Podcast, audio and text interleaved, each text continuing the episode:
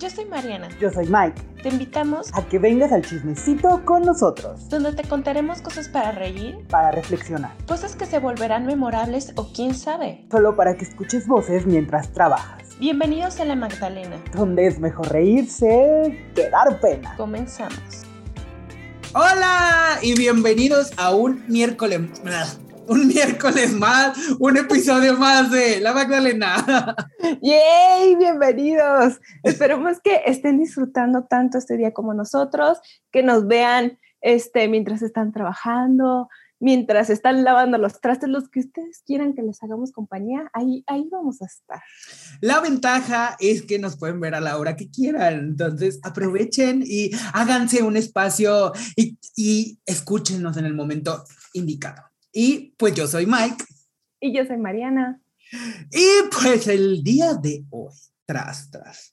Ay, nos vamos a poner, digo, ya lo hemos dicho mucho en esta segunda. Esta, segunda temporada creo que como que la empezamos y fue como con este feeling de intensos. Sí. intenso, intenso, intenso, intenso, intenso, Bueno, ya, o sea, ya tuvimos como eh, bastantes capítulos antes en la primera temporada para conocernos. O sea, ya no, no, ya saben cómo somos. si usted está aquí es porque ya nos quiere y demás. Y si es la primera vez que nos ve, este, pues que Hola. nos conociendo. Para que vayan sabiendo cómo somos y cómo es aquí. Así es. Y pues vamos a hablar el día de hoy de la importancia de la representación en los medios. Porque creemos, Mariana y yo, que más que nunca, en la época en la que vivimos y que hasta cierto punto hemos sido bendecidos, sobre todo en los últimos años, por cómo es, están cambiando un poco las cosas, pues es un tema importante, un tema que está ahí y que creo que si ustedes son consumidores de contenido, es imposible que este tema pues no los atraviese, ¿no? O sea, a menos que vivan en una cueva. Es y que no vean nada. O que sea, no vean nada. Que no consuman nada. Pero, nada, o sea, nada, nada, nada, nada, nada, nada de nada porque estamos hablando aquí de que no solamente eh, no incluye solamente las redes sociales, sí, no. o sea, hasta en libros, hasta en música, todo, todo. Ir al súper, ya estás expuesto a ver sí. representación o no ver representación, o sea, ya, ah, ya, sí, ya de ahí. O sea, es imposible que este tema no, no, no esté en tu vida, no es imposible. ¿No? Y por eso creo que para mí es un tema que me pone muy intenso, porque luego leo comentarios de gente en internet que dice como de, ay, es que estas personas que se toman todo muy a pecho, es que ¿por qué? O sea, y digo, es que es imposible, es imposible que no pienses más allá de tu cabecita. Y yo he encontrado una razón de por qué está sucediendo un poco esto. Y para esto, para poner mi punto, quisiera preguntarte, Mariano, si tú cuando eras una pequeña niña te sentías representada, sentías no. que había algo más allá al que aspirar, porque hasta cierto punto cuando somos niños, las cosas que sí, consumimos sí, claro. o sea, son aspiracionales bien, para bien o para mal. Sí, sí, sí, sí ¿no? O, o, también como consumimos ciertas cosas, mm, te vas creando un concepto de cómo es la vida adulta, fail, mal. ya hemos sí, no, sí, que, completamente. Ajá. Entonces, de, de cómo tan, o sea, es que esto es como que muy inconsciente de cómo ciertas cosas de tu apariencia afectan a tu subconsciente de la manera en la que te va a percibir, porque es un referente, eh, es un referente para los demás. Porque a, a, ahí voy, ahí, ahí voy de que yo de niña no me sentía como que tan representada, eh, porque, ajá, cabello oscuro. Y, y siempre, o sea, ponte a pensar las telenovelas que estaban eh, cuando éramos niños, la mayoría o eran castañas claras o eran rubias, ¿no? Y la mayoría de las veces, cuando había una mala muy mala, era morena. Uh -huh. O tenía el cabello oscuro. O sea, yo me acuerdo que de los primeros referentes que yo tuve, que yo dije, ay, wow, qué padre, qué mujer tan, tan, tan, este, tan guapa y así eh, fueron Bibi Gaitán, fue Annette Michel, que las veías pues en las, en las novelas, ¿no? Y uh -huh. ellas como que ya fueron como que más referentes para mí, pero fíjate, muchas de las novelas, Annette Michel terminaba siendo la mala.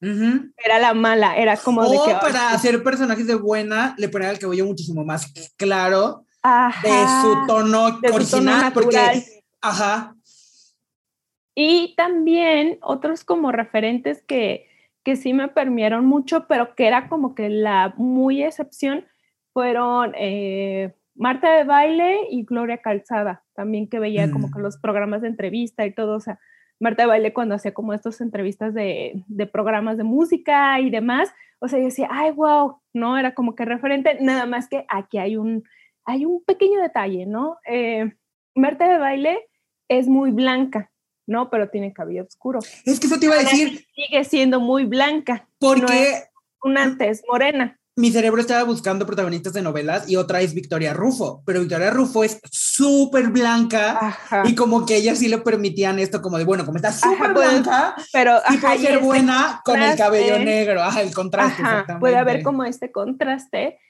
y en realidad ponte a pensar como, como mujeres mexicanas, o sea, no nos vayamos tan lejos. Roma, con Yalitza, o sea, Ujú. todo el pinche revuelo que se hizo y que es que, o sea, la división que hubo de que es que no sos todo México, o sea, un montón de cosas que tú decías, güey, ¿es neta que están diciendo esto? Es, es, es posible que todavía en estos 2000 estemos cuestionándonos ese rollo de que una mujer puede ser morena solamente si es muy blanca, o sea, puedes tener el cabello oscuro solamente si eres muy blanca. Entonces eso también te, te, te permea en, en el subconsciente, o sea, a mí sí me permeó totalmente. Entonces, sí había como que esta representación, pero estaba como que mixeado, porque después, como tipo, cuando estaba en la secundaria y así, no sé, o sea, te digo, ya lo, ya lo hemos platicado, ¿no? De que luego la gente piensa que yo los veo feo, ¿no? O que les hablo mal y así. Sí. Y en realidad es que no, o sea, a veces sí me pregunto que si será como su subconsciente hablándole de, ah, ella tiene el cabello oscuro, es malvada. Puede Te ser, lo juro ¿eh? que sí lo he pensado y es así como de, o que le añade otro, otro grado de maldad, ¿no? O está como, no sé, maléfica, ¿no? Sí. O sea, puede pensar como que ahí el referente de una mujer de cabello oscuro o muy blanca y así, pero con ese contraste es malvada, ¿no? Sí. Entonces, está, Sí. está como que hacen esos estereotipos y esa mitificación que... ujú, Y es que mira, yo- para empezar yo tampoco, eh, porque para empezar, eh, tengo que decirlo, los pocos niños, o sea, puedo empezar hablando como de niños, o sea, Sí, sí, los sí. pocos niños que yo podía ver en pantalla con mi complexión física, siempre funcionaban como la burla, eh, la broma, el chistoso, El que- al que le decían ajá, un montón de cosas feas. Y entonces, hasta cierto punto, uno pues se crea que ¿Te hasta cierto crees? punto vas a terminar siendo una burla y un chiste. Ujú. Y luego ves que en los programas ya, o sea, tal vez novelas y cosas así, no hay personajes, no había personajes gordos. como ya adultos, o sea, ya Ajá. adultos como teniendo, desarrollando o siendo los principales de, Sí, no había. de, de la novela o haciendo un papel. Y los pocos que había, o sea, y los pocos que había Ah, funcionaban que ser lo mismo. makeover. Y eran también Ujú. en, en, en un función como de burla. Y a eso le agregas la siguiente capa, que al, al, al- hoy lo puedo nombrar así porque Sí. sé que sí, eh, al vivir un, al ser un niño queer, o sea, formar parte de la comunidad sin saberlo, pues inconscientemente también todos los estereotipos que había y que ya alguna vez le hemos también hablado aquí, ¿no? O sea, Sí. todos los personajes LGBT que había, los pocos También personajes LGBT que en realidad solo eran burla. puros gays, eran la burla y, y te, te volvían siendo un, un chiste, ¿no? Como que si la existencia de esas personas se volviera un chiste. Entonces, la verdad, Estaban ahí para entretenerte. para Literal, divertirte, literal. Entonces, yo por todos lados- seria. por todos lados me sentía un niño atacado por el contenido, ¿no? O sea, porque era como, era, era como de, sí quiero consumir esto, pero no hay nadie como yo, y era como que uno se aguantaba, ¿no? Sí. Y que creo que justo, creo que justo empieza desde la infancia, como tú ya lo dijiste, o sea, creo que al final de cuentas, como se dice coloquialmente, los niños son esponjitas, y lo que aprenden de niños son cosas que terminan o traumándoles o haciéndoles unas mejores personas hasta cierto punto, ¿no? Entonces, el que no haya, el que no había en nuestra, en nuestra infancia como mucha representación, lo que causa es que hoy en día seamos estos adultos que nos propiciamos en contra de la representación, porque no queremos, o sea, porque nuestro cerebro está diseñado a que las cosas tienen que seguir como están.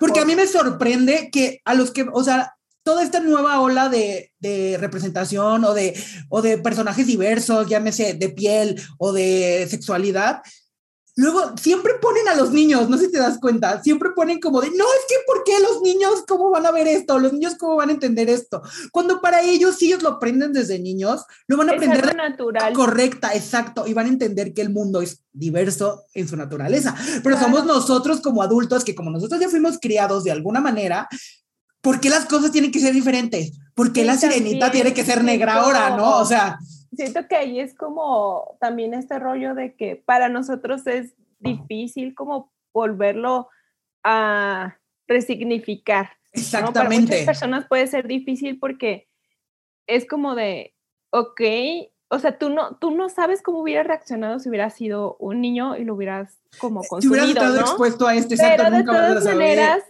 así estuvimos como expuestos, pero no nos dimos cuenta ponte a pensar, eh, el otro día estaba pensando en las chicas superpoderosas, de que el, el profesor este, era, era, un, era un padre soltero. Sí. ¿no? O sea, eso estaba muy cool también, ¿no? Mostrar ese, ese rollo. Él, o sea, podemos ponerlo como en el rollo no binario o algo así, ¿no? Ese personaje. Pero, ¿sabes cuál es también eh, la cuestión? Que yo también he visto muchos comentarios respecto a que uno de los grandes problemas de este tipo de personas es que como ya se nombra, como ya se dice, como ya sale de este lado ambiguo, ya, ya les molesta porque ya tienes un nombre para describir las cosas.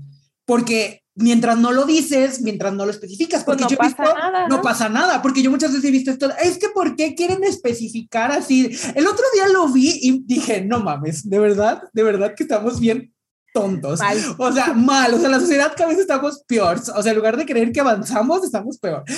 No me acuerdo de qué era la discusión, pero el comentario era así como de, es que estas nuevas generaciones, era una señora, ¿no? Entonces, todas estas generaciones quieren cambiarlo todo y quieren sexualizar todo. O sea, ¿por qué simple y sencillamente no pueden ser así do, dos venados viviendo libremente? Venados. Ajá, una cosa así como si se ella le contesta y le pone, Sí, Señora. o sea, si son caricaturas no quiere sexualizarlos, pero ¿qué pasa con Mickey y Minnie? Y, mi- sí, o sea, Que hasta cierto son punto pareja son pareja y sabes que uno es un hombre y uno es una mujer, ¿no? Y la señora todo intensa, así como, pero es que jamás lo est- jamás están diciendo su sexualidad, ni estás Pero lo viendo. están demostrando. Pero lo están o sea, se- Se, demostrando. besan, o sea, se besan, viven juntos y ese tipo de cosas, ¿no? Exactamente. Entonces, es como dices, si, si, este, si le puedes eh, demostrar a un niño que en cierto punto de su vida no va a salir como, o sea, es- va a ser aceptado de manera natural porque es, es eso, ¿no? O sea, no Sí. tener ese tipo de representación lo que hace es que ah, no estoy haciendo lo que estoy viendo, entonces va a estar mal. sí, O sea, está mal porque esto es la norma. Entonces, te crea un rechazo. Sí, no, y además, porque vuelvo a lo, o sea, lo que dijimos al inicio, o sea, desde niños somos expuestos a todos estos contenidos, que es imposible que inconscientemente nuestro cerebro no esté lleno de todo esto. O sea, por ejemplo, algo muy positivo para mí fue lo de la película Encanto, o sea, ver todos estos videos de niños reaccionando a la película y ese niño se parece a mí, esa niña se parece a mí, o sea, era loquísimo porque nunca lo había visto como ese grado de... Vean, vean lo, De, de importancia. Vean, la- ajá, vean lo importante de que es que desde niños la gente se sienta, eh, pues, representada, Parte ¿no? de. Y parte de esto, porque al final de cuentas somos parte de una sociedad. Y claro, existen unas normas culerísimas que el sistema se inventó hace un montón de tiempo y que no significan que, que estén bien y tienen que cambiar. Y es que es, es, es como este rollo de que, ok, eh, tam- o sea, no estamos diciendo de que no exista, por ejemplo, de que, ay, no, está muy mal, este, que se sigan representando parejas heterosexuales, pero también se, existen otro tipo de parejas y Sí. existen otro tipo de personas que también necesitan sus espacios. Y existen otro tipo de relaciones que también se necesitan ver y se necesita ver más, eh, más diversidad, ¿no? O sea, Sí, o sea, no por eso estamos diciendo, ay, no, el, que nunca jamás en las No. películas vuelva a salir una niña güerita de ojo azul y que demás, no, pero pues también existe, eh, no sé, la niña asiática como está, como Turning Red, ya ves que también hubo un montón de hate de que dijeron, ay no, es que es muy de nicho porque la chica es este, asiática, las niñitas son asiáticas y, les gusta el cake. No. Y, es como Lo peor de eso fueron los comentarios de los vatos haciendo crítica de muy buena su película, pero yo no me pude identificar porque no soy una niña. Y yo, no me vengas con esas mamadas. A ver, o sea, cuando, es una película. Cuando vas al fútbol y no, y no, no, te pones así como de no sientes esa pasión por tu equipo. O sea, no vengas a decir que las niñas están locas porque expresan su amor por un grupo y les gusta a alguien. Por todo mal, o sea, todo mal. O sea, por eso me encantaban los memes que hacían de Claro, a mí no me gusta Batman porque no me puedo identificar porque mis papás están vivos, ¿no? O sea, es como de. O sea, no mames. O sea, neta. O sea, ¿qué pedo es que con sí, la es prácticamente es decir eso. Exacto, es que así es de estúpida la gente porque como está yendo.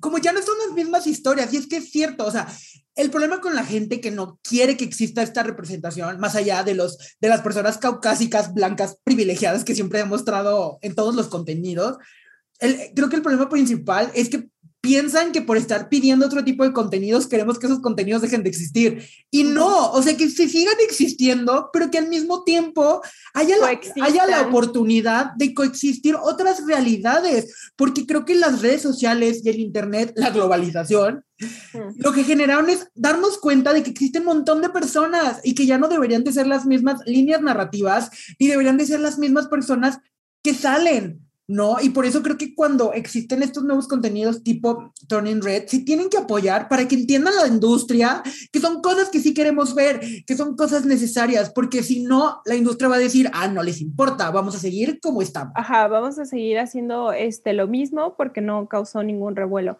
Y, y también es como, me estaba fijando en el, detrás de Turning Red y todo, y de que muchas de las mujeres que trabajaron ahí, porque la mayoría del equipo fue, formado por mujeres, decían, es que, wow, o sea, nunca me imaginé trabajar eh, con tantas mujeres. A veces nada más era yo la única que estaba en ese grupo de trabajo haciendo una película y ahora me da gusto ver que, que nuevos talentos que se están apoyando y demás. Y eso no quiere decir que, que en cierto punto no puedan buscar otro tipo de apoyos, ¿no? Pero sino también como que crear más espacios y dar como, yo, yo lo siento así, que seamos eh, capaces de propiciar oportunidades para todos. Sí. Y es que a mí hay una frase, que no sé si tú la has escuchado o leído, que me caga, o sea, una frase que me caga, cuando X o Y alguien cuestiona de, ay, ¿por qué en esa película no salió tal etnia X, lo que sea? Y que siempre lo primero que dicen es, es que no hay. O sea, ¿Tú crees que si no hubiera habido un casting de tantas personas, pues si dijeron a esa persona, le dijeron por eso? A mí me enerva y me enoja, porque obviamente no, o sea, obviamente le van a dar más como más oportunidades a actores como ya consagrados que actores que no están, que, que apenas van empezando su carrera para darles esas oportunidades. Sí, porque es que, entonces al final de cuentas, es, pues, es, un negocio, exactamente. Entonces, el ponerte a decir, claro, es que no hay nadie talentoso, es que no hay ninguna actriz trans talentosa y por eso contratamos a una actriz cisgénero para este personaje, por ejemplo, ¿no? Y es como de, pues claro, nunca va a haber actrices trans exitosas si no les das las oportunidades a ellas, ¿no? O sea, si no les das las oportunidades, ¿cómo van a tener una carrera? En, en, igualdad. Solamente se pasan como, ok, esto va a vender. O sea, porque también no, no, mucha gente no tiene como que este trasfondo o esta conciencia de querer mostrar como que algo diferente o las personas que están al final a cargo de los proyectos están pensando, güey, es que tiene que ser exitoso, tiene que vender. Sí, claro, por supuesto. No me importa si deja un mensaje o no, tiene que vender, ¿no? Tenemos que, nos va a costar tanto y tenemos que sí, Pero al final de cuentas, creo que es una, obviamente es una responsabilidad mayor de ellos, pero es una responsabilidad compartida con nosotros como consumidores. Porque luego nos quejamos, por ejemplo, que en todas las películas mexicanas, no sé, esté Omar Chaparro, Eugenio Derbez, chalala, pero cuando hay otras propuestas, no vamos, no las vemos, nos hacemos oídos ciertos y nada más nos estamos quejando de que siempre están en todas, ¿no? Y es como, pues claro, los van a poner en todas porque el estudio sabe que van a vender y saben que si ponen otro tipo de actores, otro tipo de historias, nadie las va a ir a ver, ¿no? Entonces es como, creo que también es, ah, creo que este tema también es, exacto, para que las cosas cambien, es hacernos responsables y volvernos unos consumidores activos de lo que estamos haciendo y cuestionar qué estamos consumiendo. No significa que vas a dejar de ver cosas, pero sí desde un punto más crítico. Sino, ajá, sino como dar eh, apertura también a otros. Sí, por ejemplo, no me acuerdo, o sea, no me acuerdo qué película es, pero por ejemplo, había una película que como todo el trasfondo y cosas, eso era como del empoderamiento de la mujer y todo eso, y cuando te ponías a investigar, todos los guionistas eran hombres. Y en muchos contenidos en donde protagonistas son mujeres, los detrás de los guionistas han sido hombres. Entonces ha habido como todo este también este nuevo pensamiento de por qué no le dan las oportunidades de de, de, quien protagoniza la historia de contarla. O sea, si los protagonistas van a ser mujeres, pues que las guionistas sean mujeres. O sea, ¿por qué darle la voz a hombres? No digo que ya no pueden escribir. Sí, que ya no pueden hacer nada. Pero que, que, esté permeado por la visión de lo que están viviendo realmente, porque si no, está sesgada la, la visión y volvemos a lo mismo. No solo nos presentan una realidad vista como por cierto tipo de personas, ¿no? Y volvemos a caer en lo mismo, ¿no? Porque, por ejemplo, Mariana, ¿Tú cómo has visto que, ha cambiado la representación de las mujeres como tal en los medios? Sí, sí creo que ha tomado como más fuerza, pero todavía nos hace, nos hace falta, ¿no? Estábamos hablando de Turning Red, que por ejemplo ahí es como que un súper este, ejemplo de, de, una historia escrita por mujeres, dirigida por mujeres y haciéndolo así, ¿no? Y también está eh, bueno, este, este, sí fue como un poquito más cine, cine independiente de, de, Lady Beard también. Este, la última, la última adaptación que hicieron de, de, Mujercitas, o sea, de que van cambiando un poco. Obviamente, por ejemplo, en el caso de Mujercitas, pues sí tuvieron que, por ser Mujercitas, pues guardar como un cierto tipo de cosas, pero, o sea, cambiaron otras. Eh, la directora es este, mujer, entonces sí, sí cambian como esta narrativa a, profundizar más eh, los personajes femeninos, ¿no? De, darles un poquito más de voz y, este, y que no solamente todo el tiempo estén sus historias hablando simplemente como del amor o en torno a un hombre, sino también de sobre sus sueños, ¿no? Y sobre lo que quieren hacer.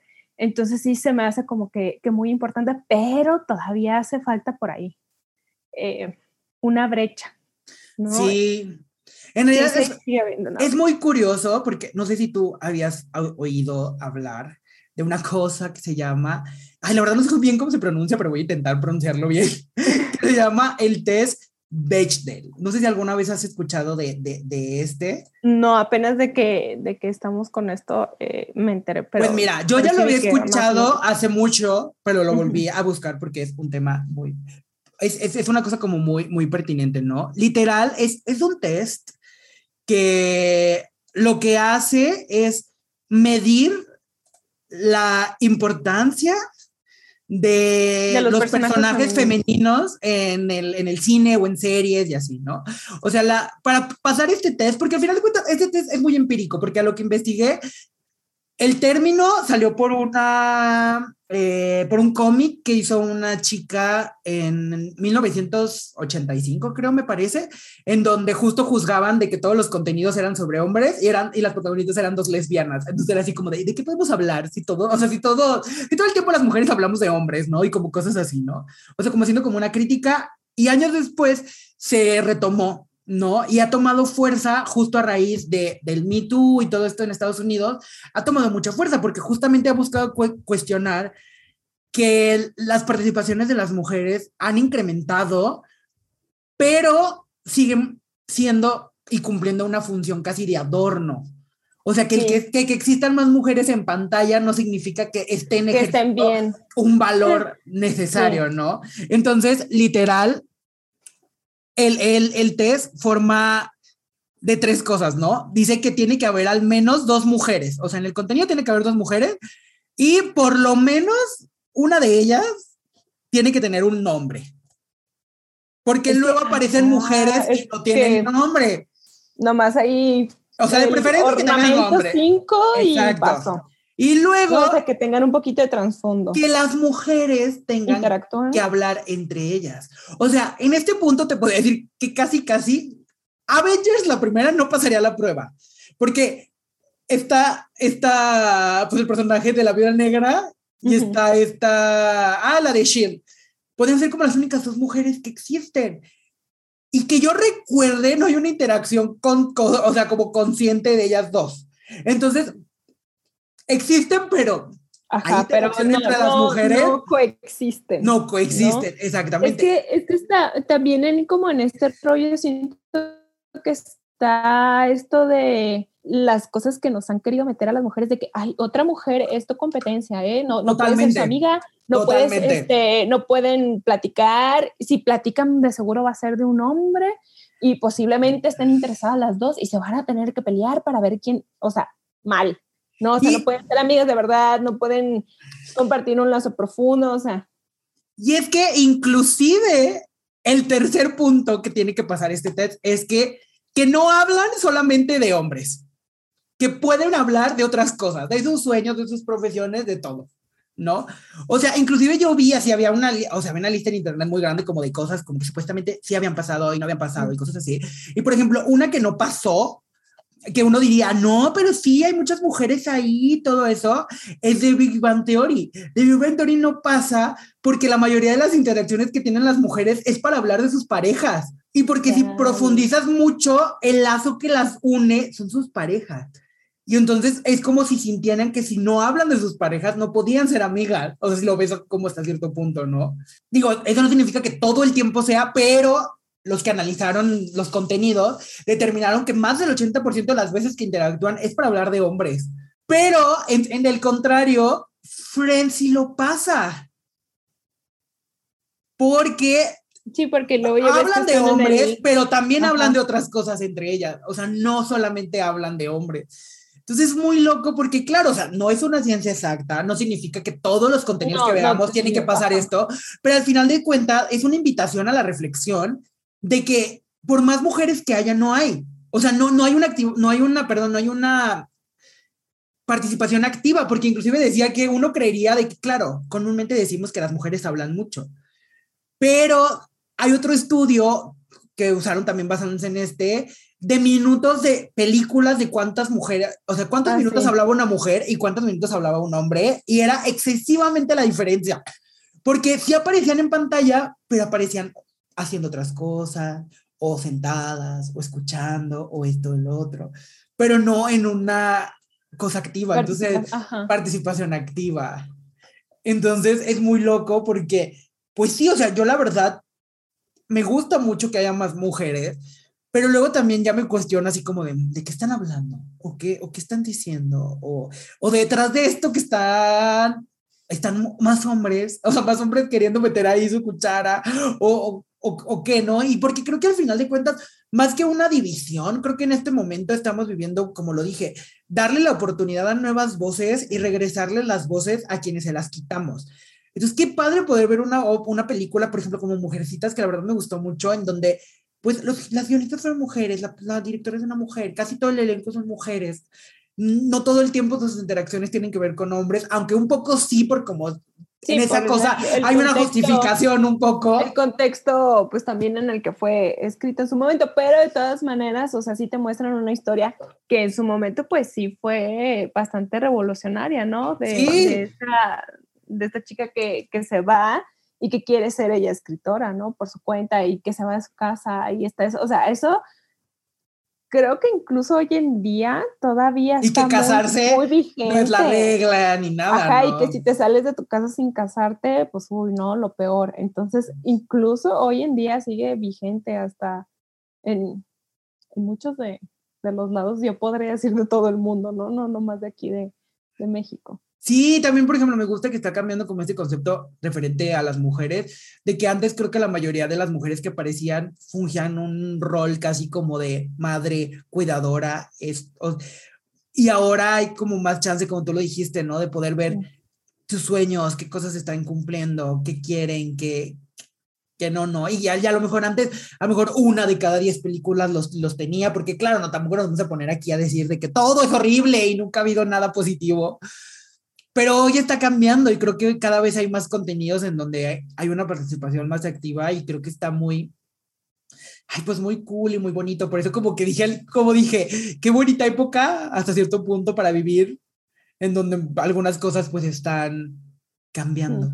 ¿No? Digo, como dijiste, yo también concuerdo. Está en pañales todavía, como quisiéramos que las cosas fueran distintas. Pero sí hemos avanzado, o sea, sí hemos avanzado, pero, ajá, todavía nos falta. O sea, me pongo a pensar también como, como imagínate antes las, las actrices, tipo como Hedy Lamar y demás, o sea, de que pues, pues sí, nada más las, las contrataban por su físico, no por lo que tenían que contar. Y Hedy Lamar era una mujer demasiado inteligente, ¿no? También tuvo, incluso hasta tenía patentes y no la reconocieron casi, casi cuando casi se muere, o sea, casi como mil años después. Sí. Entonces, también como dar esta, esta oportunidad, eh, no sé, incluso ya ves en, en Interestelar que sale Anne Hathaway, que interpreta este, este personaje de como siendo una científica, o sea que incluso hasta ese tipo de representación de decir una mujer también puede aspirar a dedicarse a la ciencia, a la tecnología, es muy importante porque yo sí escuché comentarios de que, ay, pues es que yo no se la compro, ¿no? De que pueda ser una científica y pues, ¿por qué no? ¿No? Sí. O sea, nada más es porque no es un hombre, porque la belleza tiene que estar peleada con la inteligencia, o sea, es que ese es otro, otro de los mitos, ¿no? De que, ay, bueno, si cumples como ciertos estándares de belleza, no puedes ser inteligente, ¿no? No te da para más el cerebro y nada más tienes que ser, como estábamos diciendo, el ornamento, ¿no? Pues mira, así te lo voy a poner. Ayer estaba viendo un episodio de Gilmore Girls y me explotó la cabeza porque dije, esto tiene que ver con el, con el, episodio que vamos a grabar. Eh, en donde eh, Lorelai organiza una fiesta de cumpleaños de temática del hobbit y le hacen bullying a una niña porque una niña quiere ser el hobbit y ella no puede ser un hobbit porque es niña y las niñas no van a aventuras. Entonces va y le dice a Lorelai, es que las niñas no quieren que juegue con ellos y quieren que me quiten mis orejas porque dicen que yo no soy un hobbit porque soy una niña, ¿no? Y porque no hay ninguna niña hobbit en la película, ¿no? Y pues Lorelai le dice así que de, no, es que sí existen las niñas hobbits, nada más que las niñas hobbits se juntan con otras niñas hobbits, claro, o sea, un poco por la época, o sea, y, y tienen también sus aventuras, pero pues es que la, en la película no lo muestra, pero sí existen. Entonces sí puedo ser un hobbit, sí, sí puede ser un hobbit. Y ya la niña se va súper feliz, ¿no? Y claro, entonces me puse a cuestionar y dije, sí es cierto, porque el Señor de los Anillos, las mujeres que aparecen son ninfas, son acá la, la belleza máxima, o sea, son muy pocas las, o sea, el señor, o sea, son muy, o sea, no existen como parte de puedo ser una aventurera, guerrera. Exactamente. En el Hobbit lo, intentaron un poco con el personaje este que agregaron de, creo que si era, bueno, de la misma raza de Legolas, pero al mismo tiempo creo que se queda muy en pañales y volvemos a lo mismo. Es muy importante para que, digo, no significa que esta ni en, mi ejemplo que esta niña pueda poder ser un hobbit real, no, pero el tan solo pensar que puedes tener aventuras. Puedes aspirar a eso, ajá, de que, que que puedes tener una aventura como tal, o sea, ya está, o sea, ya le quitaste los límites a la niña y puede imaginar y soñar lo que sea, ¿no? Y sentí súper bonito, dije, bravo. y pues bueno, ahora vamos, ahora voy a tocar yo un tema, que a ver qué Mariana opina. Ay, ¿por qué me avientas a mí primero? no, pues dije, a ver, ¿tú qué opinas? Porque, o sea, yo la verdad siento que también, o sea, ha cambiado mucho, pero todavía siento que está muy, muy, muy en pañales y seguimos discutiendo cosas que no deberían de ser discutidas un poco, porque creo que la existencia de la gente, pues no se debería de poner en discusión, ¿no? Y pues, pues sin duda estoy hablando como de todos estos contenidos LGBT que últimamente pues han crecido mucho, porque pues sí, sí existían. Inclusive te voy a decir algo que, te, no, que no sé si sabías, pero en su época mucha gente de, de la comunidad odiaba el personaje de Hannibal Lecter porque lo veían como una, porque no existían personajes abiertamente homosexuales, o sea, en la, en, la literatura ni cosas así, y pues consideraban a Hannibal ah, Lecter por su sexualidad un personaje negativo. Porque esa es la otra, o sea, en mucha representación existen, pero la connotan con un, como, como, como se sabe, ¿no? O sea, en, en muchos contenidos sí incluían a personajes de, de, negros, pero eran los malos, ¿no? Entonces, hasta cierto punto como no, no había en esta balanza personajes positivos que denotaban ciertas características y solo se los ponías a los negativos, pues había un, había un cierta de, de, de gente que pues le caía mal ese personaje, por ejemplo, Hannibal Lecter, porque decían, es que van a creer que todos somos unos locos, que todos somos unos pervertidos, porque no existe más de dónde, ¿no? Entonces... Sí, porque en la película de, de El silencio de los inocentes Ajá. muestran a este psicópata que, este, no me acuerdo si lo clasifican totalmente como gay o como trans. Porque no, creo que abierta, la... Creo que abiertamente dice como, que, es gay. Ajá. Sí, ¿verdad? Sí. Y porque estaba haciendo como que esta nueva piel con, con mujeres, ¿no? Ajá, exactamente. Y, y, sí, este, de hecho vi hace, hace que fue como unos dos años, vi un documental acerca de la representación trans también y de cómo ellos eh, también hablaban de, de esto, de que todas las representaciones, al final del día, el personaje trans se le botaba la canica, era psicópata, eh, tenía un arranque, terminaba matando a alguien. Sí. Y, o sea, y es de todo tipo de cosas permean, o era un personaje humillado, ridiculizado, este, que no tenía derecho a, a una vida eh, más común, más normal, ¿no? Entonces, sí. todo ese tipo de cosas, sí era como de, ok, invitan al trans, pero pues para burlarse. Exactamente. Entonces, al gay para burlarse. Para y no burlarse. Se, y no se diga de la representación este, lésbica, menos. O sea, si a, las pobres nadie las pelaba. Pues o es sea, que existía. Se pelaba, pero con morbo. Existía solamente como fetiche o existía como esta cuestión de. ¿Es una aventura? se peleó con su novio, se acostaron Ajá, y va a regresar con él. Exactamente, ¿no? Está experimentando. Inclusive hay, no es normal. La gente experta, así, los críticos de, de, de, televisión y cine le llaman a este fenómeno, fenómeno el síndrome de la lesbiana muerta. Porque esa es la otra. Todos los personajes o uno de los dos terminaban muertos, o no había esta oportunidad de, de, soñar y aspirar con un final feliz, ¿no? Con que podíamos ser felices, o podíamos tener una vida normal Oye, como cualquier sí, otra persona. No hay, no existe. Me, me, vino así como el flashazo cuando estaba viendo Skins, este, que, que sí hay como la tercera generación, hay una, hay una pareja de chicas que se hacen novias de sí, pero cuando hicieron como que, digamos, este reboot de ver lo que había pasado en la vida de algunos personajes, ellas dos seguían juntas, pero al final a una le da cáncer y se muere. Sí, y es que a lo que yo voy con todo esto es que no significa que, ay, no, que todo sea color de rosa. No. No, pero porque, es, porque siempre, siempre. eso. Y porque toda la balanza estaba equilibrada hacia mostrar pues estigmatizar más bien, o sea, porque sí, o sea, hablaban de temas, hasta como tú mismo lo dijiste, como de morbo, y no es que no sucedan, el punto es cómo los tratas, cómo los representas para las personas que no son parte de ahí, porque sabes que al final de cuentas lo va a haber gente que no pertenece a esta comunidad y que lo puede tomar muy mal y que puede tomarlo como estandarte para causar actos homofóbicos y transfóbicos, ¿no? Entonces, creo que ahorita las cosas están cambiando porque creo que hoy en día puedes encontrarte contenido de todo tipo, o sea, contenido sí, súper banal, contenido donde se mueren, contenido bonito, o sea, creo que hay como más apertura, pero todavía sigue muy en pañales, ¿no? Sí. Porque tristemente le siguen, por ejemplo, le siguen dando personajes, actores heterosexuales, y no es que esté mal, porque obviamente al final de cuentas ser actor es una profesión, te puedes poner en la piel de lo que sea, pero sigues invisibilizando que existen muchos actores como parte de la comunidad que no tienen una oportunidad para poder acceder a, una, a un personaje, ¿no? Entonces, creo que hay muchas cosas aún que tienen que cambiar y que obviamente van, pues van a cambiar, ¿no? O sea, creo que esta conciencia de que muchos actores inclusive estén reconociendo como de que, ay, la cagué, está muy chido, ¿no? O sea, por ejemplo, Darren Criss, que ya ha dicho que jamás, que no va a volver a interpretar un personaje LGBT porque ya entendió lo, o sea, de que hasta cierto punto él le quitó a lo mejor la oportunidad a alguien, ¿no? Que sí formó parte de la vida de la gente y qué padre que pudo tocar los temas desde su punto de vista siendo heterosexual, pero, pero que prefiere ya no interpretar esos personajes porque ya no se siente pues cómodo, ¿no?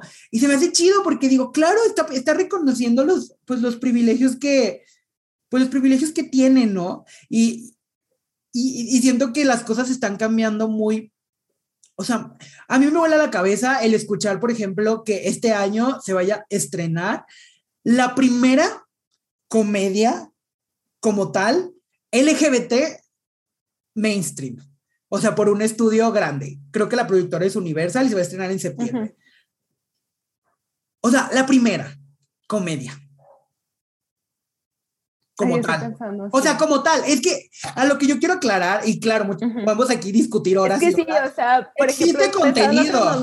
ajá, pero, estamos hablando de que el gay es como el personaje secundario. No, no solo eso, sino también el hecho de que es específicamente hablando del contenido LGBT, se vuelve contenido de nicho y contenido de no fácil alcance.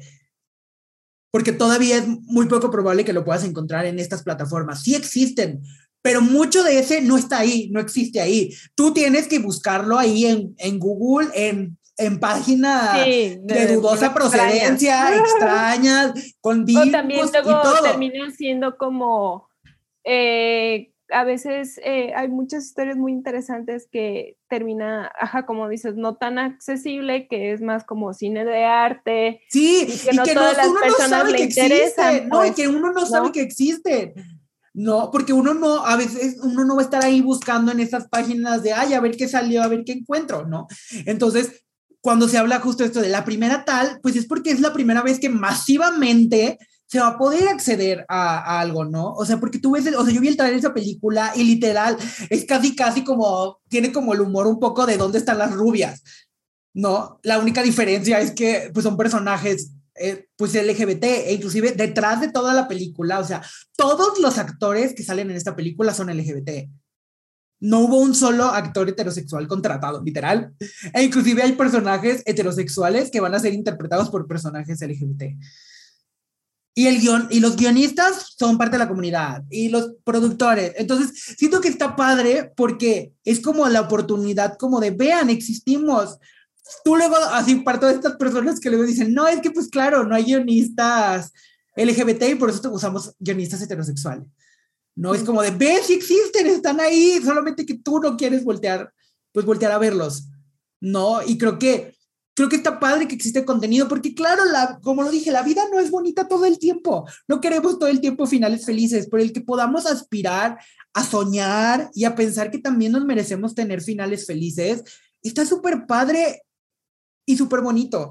No, o sea, porque al final de cuentas, así, yo siempre en mi cerebro lo pienso así, o sea, si, puedes, si puede existir una película heterosexual, por ponerle un título, en donde haya una pareja heterosexual. Y puede haber una pareja heterosexual en una película de terror, musical, de suspenso, de romántica, de comedia. ¿Por qué no podemos, por qué no puede haber el mismo interés con otro tipo de, con otro tipo de relaciones, no? Si ya todo el tiempo era solamente que todos mueran, pues sí, que construyan más historias, ¿no? O sea, la verdad, no. Y creo que, creo, creo que así todo el mundo se sentiría más, pues más, más, más representado, ¿no? Y creo que este tema, o sea, creo que el tema de las mujeres y, el y, y la representación LGBT van conectados a algo que la gente está muy enojada, al parecer. Y que quiero saber tú qué opinas de, de la mal llamada cuota porque ahora se le llama así, porque no sé si viste que creo que hace dos años los, los Oscar anunció que ahora para poder entrar a sus categorías, pues van a tener que modificar la cantidad de personas que participan en ellas. Ahora tiene que haber, no me acuerdo cuál, pero no sé, un porcentaje de personas racial, de mujeres, ajá. ¿Tú qué opinas? O sea, ¿tú, ¿tú, qué opinas de esto? ¿Bien? ¿Te está bien? ¿Está mal? ¿No deberían de obligarnos? ¿Que cada tengo, quien libre? Tengo, tengo ahí como medio Mm, emociones encontradas porque no debería de haber una cuota o un requerimiento para que lo hicieran de entrada. No debería, eh, pues no, o sea, debería como de nacer de, de las historias, ¿no? Y, y, más en Estados Unidos, donde en Estados Unidos puedes encontrar personas de todo el mundo. Entonces, muchas de las historias que se ven en Hollywood pues están basadas en Estados Unidos. Entonces, ¿por qué les tienen como que exigir que hagan este tipo de cosas si es un entorno natural, ¿no? Porque esto es luego lo que, lo que he visto que algunas personas se quejan de que lo están como forzando, ¿no? Uno, eso. Eh, y dos, eh, pues también siento que, que al hacerlo como, como de a huevo, por decirlo así, le quita calidad como que a las historias porque no lo hacen de una manera orgánica, ¿no? Entonces también como, como decirles, miren, estamos cumpliendo, es que no, es que no debería de ser así, debería de ser eh, de una manera como más natural y que tú solito agarras la onda de, o sea, ¿cómo decirlo? De que no, no, te, no te importe, pues, ¿sabes? Porque es que a mí también como otra cosa que, que me molesta, bueno, no que me molesta, sino que, que casi, casi ponen es como, ah, es que soy mujer, ¿sabes? O sea, ya me, ya me estás viendo, ya sabes que soy una mujer, porque no puedo tener un personaje más natural y, y que, y que no te importe mi género. No, o sea, pues, o sea, que sea como lo último, pues, para, para mí es como que, como que más importante porque si no, sí, sí siento que a veces la industria está haciendo esto así como que, ay, para que no se, para que no digan nada, ¿eh? Ya les hicimos caso. Entonces no va por ahí, o sea, lo que queremos son historias reales, historias que, que te lleguen, que, que, te emocionen, ¿no? Como dices, si, si podemos emocionarnos con una este, pareja hetero que, no sé, me vino a la mente el diario de una pasión, ¿no? De que vivió toda su vida y el Señor le está contando otra vez todo lo que vivieron y que se amaban y bla, bla, bla. ¿Por qué no lo podemos hacer también con una pareja gay o con una pareja lesbiana, ¿no? Sí. O sea, pero tratarlo como de esta manera, como habíamos dicho, natural, ¿no? Es, es una historia de amor. Y ya.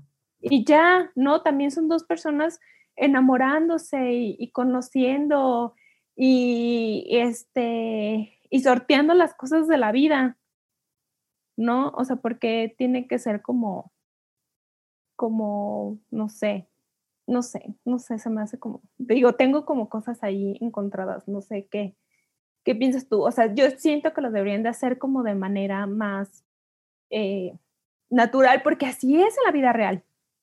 Así debería de ser en la vida real también, ¿no? Porque pues este referente pues permea, entonces pones estos como condicionamientos, pero pues en la vida real es diferente, ¿no? O sea, es que a lo que voy es de que, de que a ver, tú no vas por la vida, o sea, yo no voy por la vida este, presentándome, hola, soy Mariana, soy una mujer heterosexual, ¿no?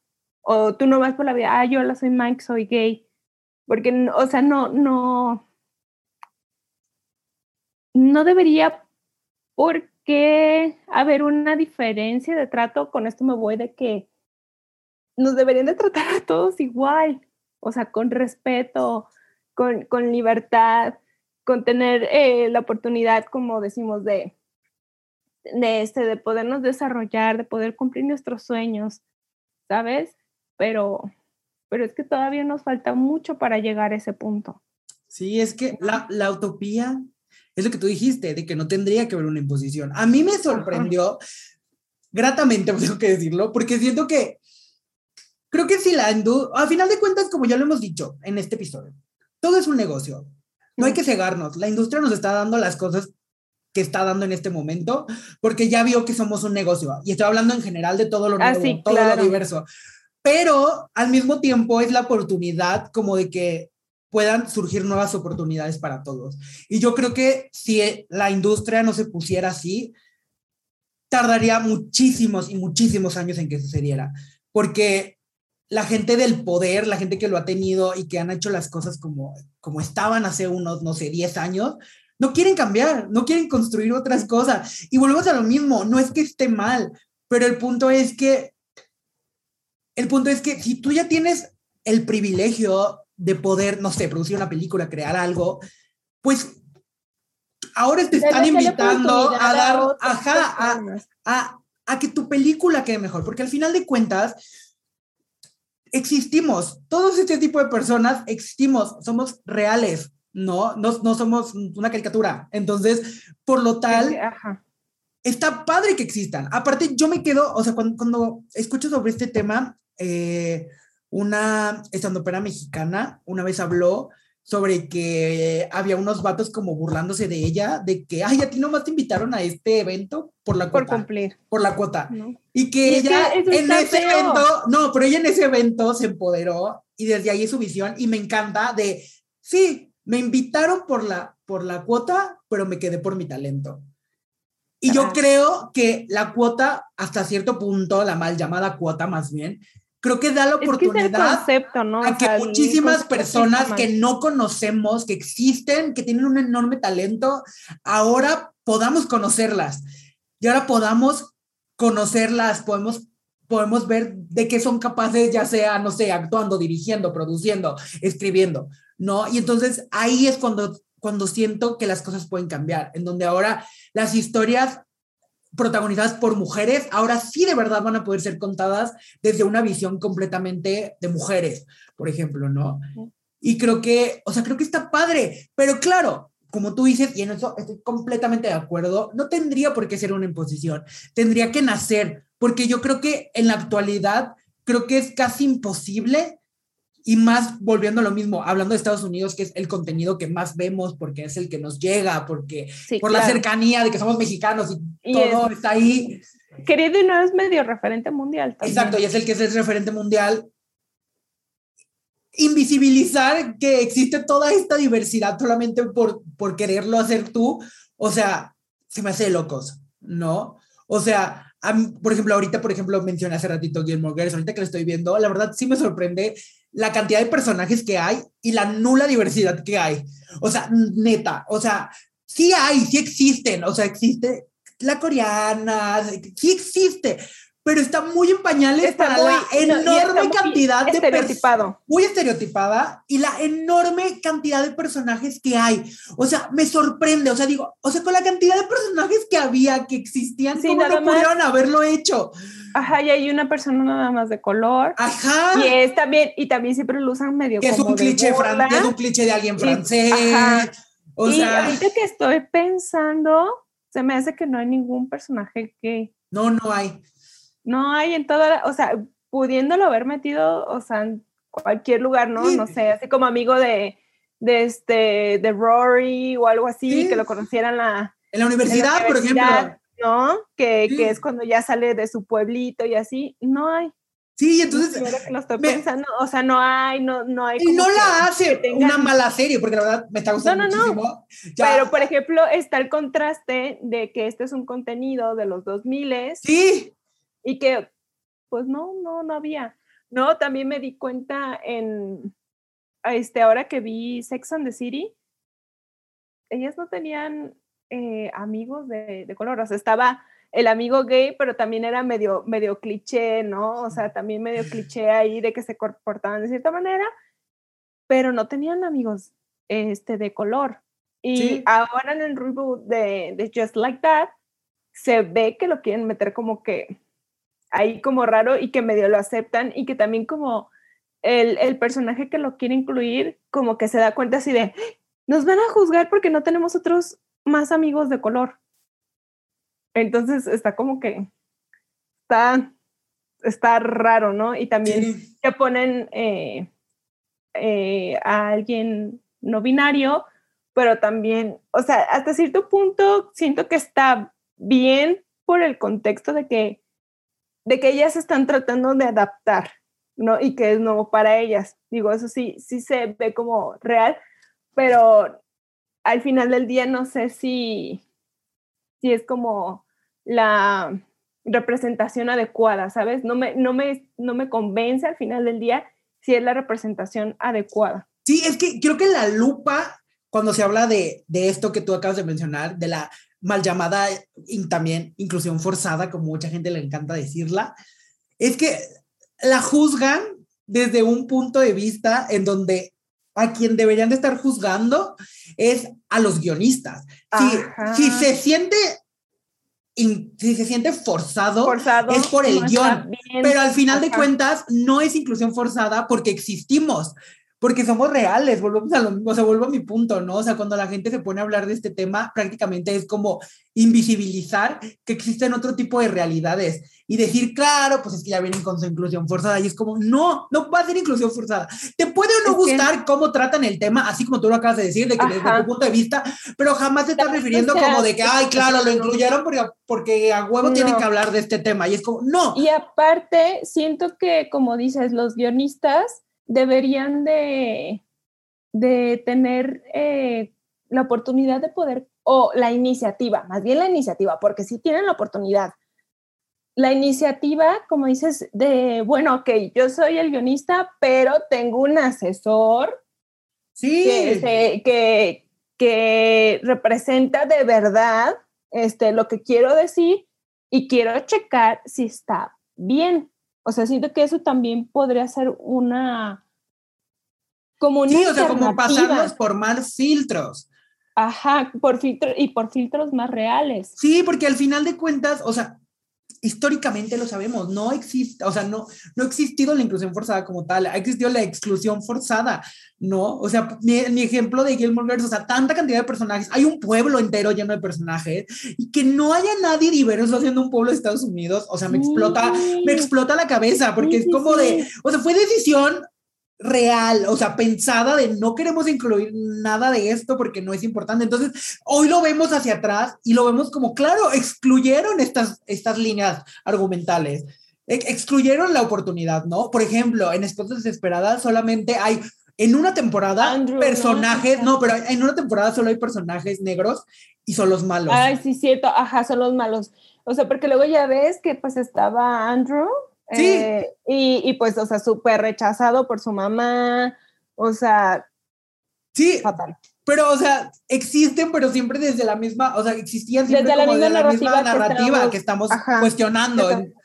Sí, porque era como de, ay, no, o sea, aquí en, en los suburbios, o sea, ¿cómo va a llegar una familia así, no? Y también lo, lo vi como, o sea, tipo, qué triste, es que vamos a lo mismo, este tipo de cosas permean nuestra realidad, porque no sé si, si viste cuando, cuando este, explotó eh, el tema de Black Lives Matter, de, de que muchas personas empezaron a hablar sobre las cosas que les habían pasado, o sea, de que literal alguien en afuera de su edificio, una persona color afuera de su edificio estaba tratando de abrir su carro, pasó una señora blanca y habló a la policía porque pensó que el señor se estaba robando su propio carro.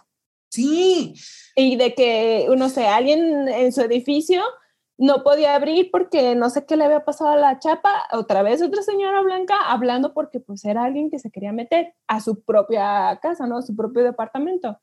Entonces, sí, es que hace muchos años a la industria le encantó poner ciertas como características aunadas a, a, a, un tipo de personas, ¿no? Y entonces se creó en esta inconsciencia colectiva, en este uh -huh. pensamiento de todos de que las personas son así porque, claro, porque yo he visto que las personas son así, ¿no? Y es como, pues no, ¿no? O sea, la verdad, pues no tendría que ser aquí, ¿no? O sea, no nos vamos tan lejos, o sea, ¿cuál es la realidad de las producciones mexicanas? O sea, todos somos blancos. Ajá. E inclusive lo diré así, el blanco que yo soy tampoco está en la tele. Todavía es como dos tonos menos. O yo estaría, o sea, mi color estaría en personajes de la playa. No sé, que ya están como medio tostados. No, es que sí, o sea, ni siquiera el blanco es un blanco realista, porque es casi blanco escandinavo perdido allá de los Alpes. ¿No?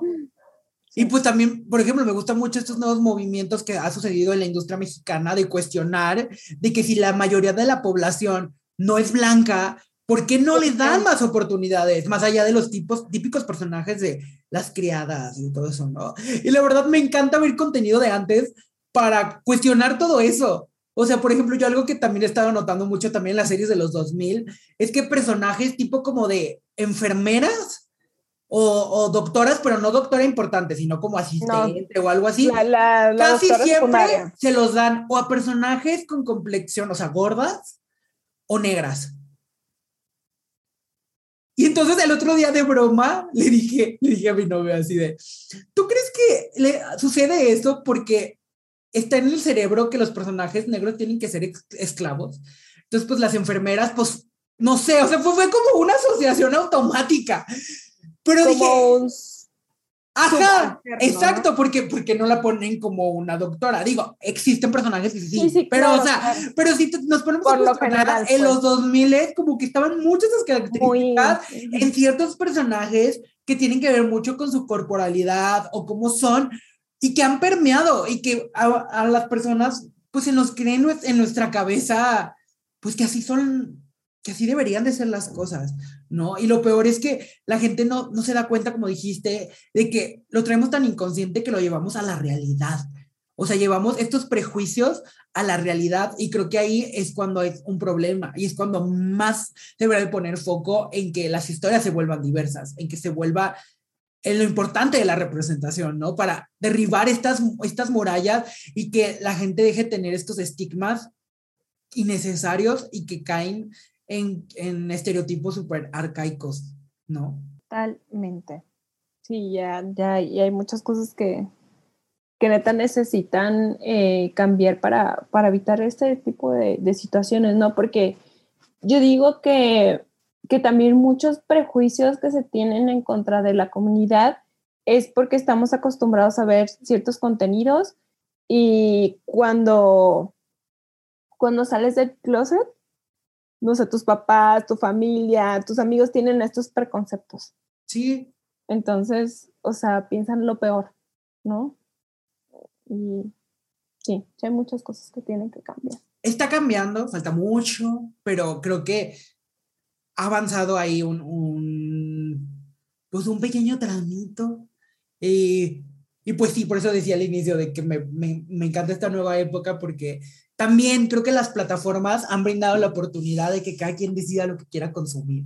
Y entonces eso también ha creado la oportunidad de, de, ver contenidos inclusive de otros países, de otros continentes que jamás en la vida podías ver. O sea, que ganara Parásitos un Oscar como mejor película. O sea, cuando en la vida hubiera, o sea... Ese es como un brinco contra la xenofobia. Exactamente. Entonces creo que, creo que está padrísimo que las plataformas que, que, la era del streaming nos da también esta posibilidad de que cada quien podamos elegir lo que queramos consumir. Y claro, si tú eres un, lo voy a decir así, un viejo rancio que no quiere cambiar de opinión, pues hay tantos contenidos para viejo rancio, hay velos, velos, nadie te va a decir nada, pero acá están todos estos otros sí, pero también, o sea, deja para los que queremos la libertad a los demás que, que, también consuman, ¿no? Si yo, yo, yo lo quiero hacer, si yo quiero crecer y demás, pues yo quiero voy a seguir viendo lo mismo. Muy mi cotorreo, compa, muy mi cotorreo. Sí, y a ver, ya para cerrar este maravilloso y polémico tema tal vez, ¿alguna cosa, contenido de lo que sea que quieras recomendar, que tú consideres que el mundo, nuestros queridos escuchas y visitantes deberían de enterarse que existe? Bueno, a lo mejor ya saben que existe, pero que tú digas, este tienen que verlo. Yo les dejo ahí dos recomendaciones. Este, eh, Veneno, que es la vida. La, de, la, vida de la veneno. Este, Deberíamos de hacer un episodio solo hablando de la veneno. No, me voy a agarrar aquí llorando. me voy a agarrar aquí llorando. Pues lloramos. Muy, muy buen contenido. Este está basado en la vida de, de, ajá, de la veneno, una, una mujer trans eh, muy famosa durante los noventas en España y que, o sea, poderle dar esa resignificación y poder hablar de su historia de una manera, bueno, está combinado con, con un poco de, de, este, de su biografía y un poco como ahí poniéndole, como las series, ¿no? Tienen que tener una continuidad, pero siento que, que sí es un gran, gran, gran, gran paso para poder este, acercarnos y comprender eh, a, la comunidad trans. Yo voy a agregar... Ya por un, por un super viaje de que, o sea, de que estás llorando, o sea, poder tener la empatía, vaya. ¿No? Yo voy a agregar, agregar una cosa de, de, de, la veneno, de si usted, bonita persona, es de esas personas que todavía dice cosas como de, ay, ¿por qué quieren que solo contraten personajes, actores, actrices trans para hacer personajes trans? ¿Por qué no lo puede ser un heterosexual? Véanla. Si la ve, va a entender. O sea, va a entender porque hay una cosa que yo, lo Mariana y yo lo hemos hablado, que siento que no se viviría ni se sentiría igual si los personajes fueran interpretados por otras actrices que no fueran trans. Entonces, si usted tiene ese prejuicio, véala, véala y le juro que le va a cambiar también ese, ese, ese concepto, lo va a ver desde otra perspectiva. Sí, y también este, para, para que se conecten más como con el rollo más femenino, eh, ya lo había mencionado, pero les recomiendo Lordy Beard, que vayan, tuvo bastantes nominaciones al Oscar, este, salió en 2018, la directora y guionista es, este, es una mujer y también mm, habla como de todo este rollo adolescente por el cual pasamos las mujeres, pero también sobre la relación con la madre y si es totalmente como desde una perspectiva eh, femenina de cómo en todo ese tiempo estamos tratando de buscar una, una identidad y de cómo las personas te quieren encasillar en cómo te debes de comportar siendo mujer, pero como tú también tienes ese rechazo de que, bueno, yo no quiero seguir la norma, pero también, les digo, esa relación con la madre y demás, está muy buena, muy interesante. ¿Y tú? Lady Bird no la he visto. Desde un que no, está, está. Sí, sí, tienes que verla. Mm, ahorita no me acuerdo en qué plataforma está. Igual luego les investigo. Si no, ustedes saben que aquí en México, pues, podemos conseguir en ciertos lugares. No los, así de, no los promovemos. no los promovemos, pero ustedes saben, y es su decisión. Hay, hay, hay maneras. y yo voy a recomendar también dos. Así, venía preparado solo con uno, pero ya que Mariana siempre me quiero para acá. El primero no les va a sorprender y ya hemos hablado de este contenido aquí, pero quiero otra vez la oportunidad de, de, recomendarlo, vaya a ver RuPaul Drag Race. Si quiere entender muchas cosas de la comunidad, si quiere entender qué es no binario, vea las últimas temporadas. Si quiere, quieren verlo desde otra perspectiva, sí, también. Vaya, véalo. Hay un montón de temporadas, están en casi todas las plataformas, diferentes formatos, así que hay, usted vaya y véala, porque la verdad a mí me cambió mucho el concepto de muchas cosas que yo tenía sobre ser parte de la comunidad. Me la cambió muchísimo y creo que también para las personas que no forman parte es un gran vistazo de muchas cosas, ¿no? O sea, creo que alguna vez lo he dicho, creo que es una montaña rusa también ese reality porque te la pasas bien, pero también te concientiza, pero también conectas desde otras maneras, ¿no? Entonces creo que creo que es una carta abierta para que todos los prejuicios que, que muchas personas pueden llegar a tener, pues los pierdan, ¿no? Y, y, verlo también desde otra perspectiva y justamente también entender el arte, eh, el arte que es el drag. Sí, yo también, también ustedes saben que, que amo RuPaul's, lo veo literal desde que salió, desde que estoy en la secundaria. Y, y sí, y sí te cambia total, totalmente porque no nomás es como de que, ay, este, queremos ser la, la, nueva superestrella drag, sino que también hay esta apertura de que, de que hablen sobre cómo es cómo lo la comunidad, cómo lo viven, cómo lo viven sus familias, este, no, cómo y aparte, lo cómo conforme es más, o sea, conforme ves las temporadas más actuales, te van atravesando más que el Black Lives Matter, que todo el asunto de, de, del no binarismo, del, del, del, ser trans. Entonces, creo que al final de cuentas, en unos años se va a volver casi, casi una, una Biblia para entender muchos cuestionamientos de sexualidad, que me sorprende muchísimo porque es, al final de cuentas su finalidad es entretener y sí sucede, pero que suceden todas estas otras cosas. Es como, wow, o sea, es como un, un, un, un aplauso enorme a... Y que incluso ya este, eh, hay, hay mujeres, incluso ya mujeres cis eh, concursando también. ¿no? Que también ya en, creo que fue este UK. Sí, en UK. No recuerdo. Y que era una mujer cis lesbiana participando. Entonces, eso es como que todavía más apertura. Sí, porque, claro, o sea, tal vez el concepto que todos pensamos del drag, pues, del drag. Lo voy a decir coloquialmente, hombres vestidos, pero no, o sea, es más allá de eso, es, es, todo un arte, es toda una cosa maravillosa. Y de verdad, es adictivo. O sea, si no lo han visto, lo van a ver y... Ay, amo. Y, y, se vuelve adicción porque, te digo, es para pasarla bien, para llorar, para reflexionar, para todo. Y pues la última cosa que voy a, a, recomendar es una serie que se estrenó en abril en Netflix y que ya el tío Netflix anunció que va a haber dos temporadas más y que soy la persona más feliz del mundo porque siento que esta cantidad de contenidos eh, sí debería de, de, de, apoyarse y así como hay mil temporadas de, de Elite, así debería de ah. haber mil temporadas de, pues, de esta serie, ¿no? Y pues estoy hablando de Heartstopper, serie de la cual yo ya les había hablado aquí en el episodio, creo que de los libros.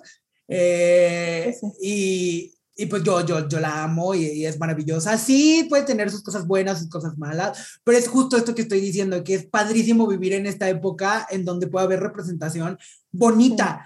No cursi, melosa, que, que, no existía para, para representar la, la diversidad sexual y que en una serie en donde, claro, la, la, la pareja principal son dos hombres, pero que también haya dos chicas lesbianas y haya una chica trans, o sea, en una, eh, o sea, es maravilloso todo lo diverso, o sea, toda la diversidad que hay es, es, es, sorprendente, ¿no? O sea, porque no solamente hay una letra, hay muchas. A mí me, me, me gustó mucho también eso, o sea, de que no solamente se enfocaron en una letra, y también como que lo, es como lo que estábamos diciendo, que lo manejaron de una manera súper natural de sí. eres, eres alguien y me gustas. Sí. Siento que, que, eso es como que muy importante y que sí va a ayudar a, a, nuevas generaciones a poder decir, es que así lo, así lo tengo que vivir. Sí. No, cuando, bueno, no, y aparte... spoiler, cuando me dijiste que estaba esta escena eh, que tú te habías sentido identificado de que está uno de los protagonistas buscando en internet como de cómo, o sea, cómo sé si soy gay. O sea, a mí sí, sí me voló y me explotó la peluca porque yo como, como mujer heterosexual, o sea, eso no, eso no te pasa. No te, no te lo cuestionas de que, ay, me gusta a alguien. Oye, pero está mal, o sea, estoy, estoy rompiendo, incumpliendo algo. Entonces, ese, ese tipo de detalles sí hacen la gran diferencia y también en crear una conciencia de que entiendas que ya es momento de tratarlo de una manera más natural, porque no está mal. O sea, no está mal y que, o sea, que nos pongamos a pensar todo el conflicto de decir, güey, me gusta alguien, pero está mal. O sea, no puedo vivir el amor porque voy a ser juzgado totalmente cuando el amor es algo maravilloso que se debe de vivir libremente. Obviamente, como lo hemos dicho muchas veces, si no dañas a nadie ni las libertades de alguien y no estás forzando a nadie, es maravilloso, ¿no? Entonces, este tipo de cosas, poderlas hacer eh, más como en la conciencia y, y, verlo de que, güey, es, es amor, no, no tienes por qué, no tendrían por qué pasar por esto. Sí, y creo que también, o sea, creo que también es una invitación a eh, que cuestionarte tu sexualidad no está mal, ¿no? Y que al final de cuentas debería de también ser un proceso normal y no tendrías por qué definirte a la primera. No, por ejemplo, ¿no? O sea, porque vemos que Nick al inicio es como de, ay, soy gay, no soy gay, y al final descubre y acepta que es bisexual, ¿no? Entonces, creo que también es algo que nunca se había visto, o sea, como el cuestionarte de, de, puedo ser o no puedo ser, o, o, o, qué, o, qué, o qué onda con, con, con, lo que estoy sintiendo, ¿no? Y creo que también al, al ver estos otros personajes con otra diversidad, se vuelven un espejo de todo lo que está sucediendo. Entonces, a mí me asombraba justo eso, o sea, que, que a su vez es diversa, pero es muy diversa, o sea, diversa en mayúsculas, y creo que es una serie que, claro, su, su objetivo son los adolescentes y creo que me parece maravilloso porque creo que si hoy los que somos adultos hubiéramos tenido series así, no nos hubiéramos tardado tanto en, en aceptar, en descubrir quiénes somos y, y, todos estos como estos procesos que al final de cuentas, pues uno los termina viviendo ya siendo adulto, ¿no? Porque de adolescente uno prefiere hacerse güey. Ocultarlo, sí, claro. Ocultarlo, exactamente. Entonces, creo que creo que sí va, va, va a significar un, un, Creo que esta serie va a ser un parteaguas, porque es la primera serie mainstream en donde todo, o sea, es diversidad, ¿no? O sea, a mí me, me daba mucha risa, no sé si llegaste a ver la descripción de la serie, que era una serie llena de personajes gays, eh, queer, lesbianas, y la primera y, la ganadora del Oscar, Olivia Colman. Entonces era muy chistoso porque le decía, qué padre, o sea, qué padre que, que, al final sea como lo último que Ajá, que sea lo último que importe y que además desde la propia descripción están hablando de, hey, vengan, es una serie diversa, o sea, no lo están ocultando. Y creo que por eso se volvió tan mainstream. Si ustedes no la han visto, váyala a ver. Son ocho capítulos de 25 minutos cada uno. O sea, en cuatro horas de su vida ya la vio y su vida no va a ser la misma, porque está llena de cursilería que hasta cierto punto le va a hacer volver a. Si usted ya no cree en el amor, le va a hacer creer en el amor. No, porque va a ser, o sea, porque es tanta miel la, la, que, que, no es real, pero a la vez sí, porque creo que todos nos hemos sentido así de, de, enamorados alguna vez en nuestras vidas y pues es padre vivir este viaje con estos personajes. También si quieren leer la novela gráfica, también pueden leerla. Ah, maravillosa y es una adaptación fabulosa porque es una copia tal cual de, de, pues de la novela gráfica, ¿no? Y pues vayan a verla y vayan a ver también lo que Mariana dijo. También, también siento que, que es padre, eh, antes de, terminar con el, con el tema de Herstoppers, porque son dos chicos como de la misma edad y hay mucha representación eh, este, en otros contenidos eh, gays que siempre hay alguien en ventaja. Sí, o sea, que la de que llega alguien el descubrimiento de la orientación o tu descubrimiento sexual es alguien mayor. Ajá. Llámame por tu nombre, por ejemplo. Sí, yo también pensé justo, justo en eso. Digo, me, me encanta y todo, pero es que es, es, esto, de verlo de manera más natural. ¿Por qué? Porque si eres un, alguien que estás en la escuela y te gusta alguien en tu escuela. o sea, es que sí es algo, eh, así pasa. No, sí, completamente. Es que así pasa y tiene que ser visto de, desde ahí, pues, les digo, desde, desde el amor. Sí, yo lo último que voy a decir es que la representación es tan necesaria y justo como contenidos como este, porque te da la posibilidad de que las nuevas generaciones no pasen por lo que uno pasó, porque yo siento que todos, absolutamente todos, sin importar nuestra orientación sexual, debimos de haber tenido un amor adolescente y que esta y que gracias a esta serie muchas personas se puedan sentir identificados y lo puedan vivir, es, es que la representación nos ha demostrado por qué es necesaria. Totalmente, así es. Entonces, si ustedes llegaron hasta este punto del episodio, gracias. Ahí nos dejan en los comentarios también qué piensan, queremos saber su opinión, queremos ver cómo, cómo es su perspectiva, cómo ustedes lo viven, si algún momento sintieron que no fueron eh, representados o que fueron, o sea, que ahora reflexionan y dicen, güey, creo que fui juzgado por, por ese tipo de representación. También es importante O, estoy siendo juzgado y, no, me, no me he dado cuenta que podría ser por eso, inclusive.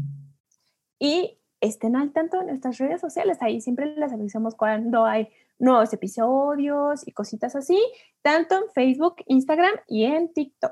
Nos escuchamos en Spotify, Apple Podcast y Google Podcast y nos estamos viendo en YouTube. Y nos vemos el próximo miércoles. Gracias.